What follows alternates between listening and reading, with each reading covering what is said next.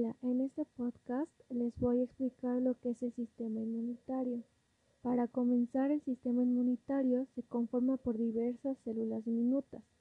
No se pueden ver a simple vista y necesitamos instrumentos especiales para visualizarlas. Eh, las células diminutas del sistema inmunitario, entre ellas encontramos eritrocitos y leucocitos. Asimismo, los podemos representar como aquellos que conocemos como policías corruptos, donde los encontramos en todos lados. Así las células las encontramos en cualquier parte del cuerpo. Claramente, unas se concentran más en un punto que en otro. Tenemos a los eritrocitos o glóbulos rojos. Estas tienen la función de llevar nutrientes y oxígeno a todo el cuerpo. Estas las podríamos comparar con personas que trabajan en grandes fábricas.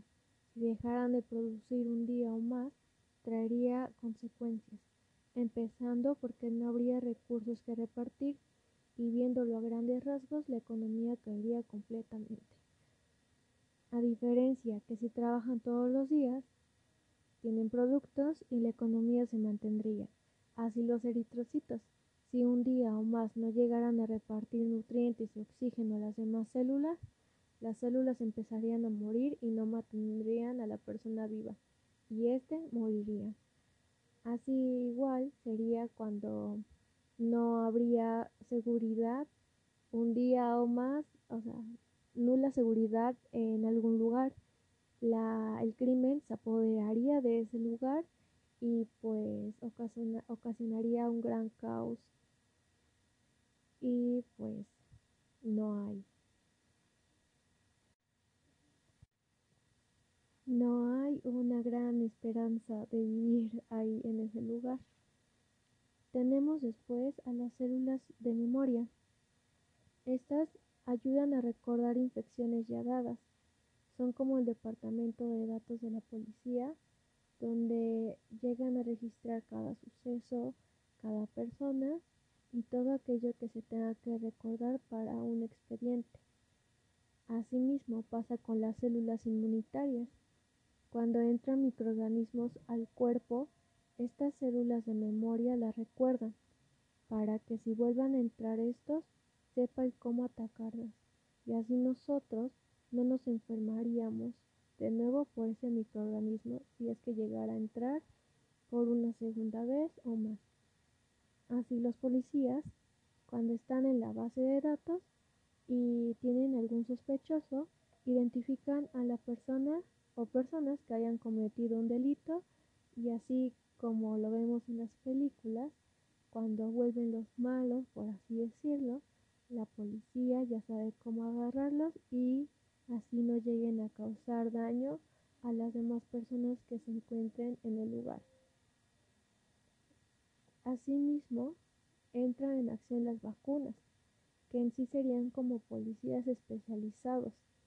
Quiere decir que ya tienen un gran conocimiento del caso, tienen grandes estrategias y todo lo necesario por si es que llegaran a atacar los malos, por así decirlo, y así en el cuerpo las vacunas ayudan a las células de memoria para que si llegara a entrar ese nuevo patógeno, sepan el cómo atacar.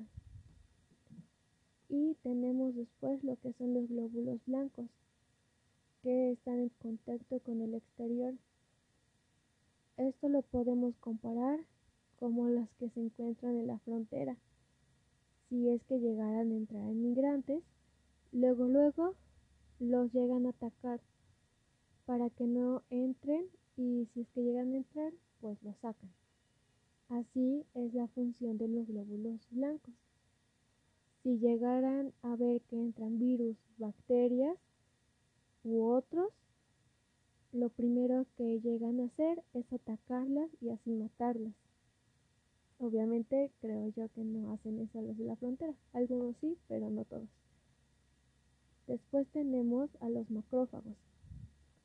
Estos los vamos a comparar con los de tránsito. que como sabemos, solo esperan a ver que alguien cometa una pequeña infracción y así poder llegar a ellos y pues pedirles dinero o algo así. Así sucede con los macrófagos. Luego luego ven a los patógenos y directamente van a ellos. Y la función de estos es comérselos. Se comen a las bacterias, a los, ajá, a los microorganismos que pues atacan al cuerpo. Después tenemos a lo que son los linfocitos. Sabemos que tenemos diferentes tipos de linfocitos. Tenemos a los linfocitos B, linfocitos T colaboradores y linfocitos T citotóxicos. Primero tenemos a los linfocitos B, que son como los locales que van preparándose y todo para poder atacar a los delincuentes. Así los linfocitos B producen anticuerpos para atacar a los patógenos que llegan a entrar. Como recordaremos, los linfocitos están se encuentran en, como en la parte externa del cuerpo, están en contacto con el exterior, ya que son los primeros en atacar a estos microorganismos. Después tenemos a los linfocitos T colaboradores, que son los que le siguen a los locales. Como su nombre lo dice, son colaboradores. Estos ayudan a los linfocitos B a crear el anticuerpo para poder atacar con mayor rapidez.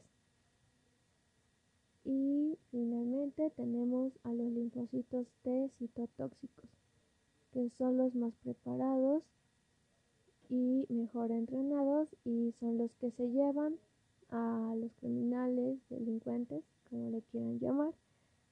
Así esos linfocitos T citotóxicos eliminan a las células infectadas. Solo que aquí los que son los que son como los policías pues los llevan a las cárceles y todo eso. Después tenemos a las células dendríticas. Estas las podemos reconocer muy fácil, ya que lo vemos casi al diario y estas las podemos comparar con lo que son las vecinas chismosas de las calles. En cada calle están. Y al parecer son la mejor vigilancia local que hay o que podemos encontrar ya que éstas van informando quién entra, quién sale y todo, ¿no? De su aspecto y todo. Así estas células. Estas células dendríticas informan a los linfocitos los patógenos que llegan a entrar, qué tipo de patógeno es y todo, ¿no? Para que así lleguen a, a hacer o dar una buena estrategia para poder combatirlos con una mejor eficacia y también con una mejor rapidez. Y tenemos después lo que son las células NK, por su nombre en inglés, Natural Killer. Eh, en español sería asesinas naturales. Estas las podríamos comparar con lo que son las fuerzas especiales, ya que estas fuerzas especiales se encargan de operaciones especiales y como secretas. Esto es debido a su alto grado de entrenamiento y conocimiento sobre esto.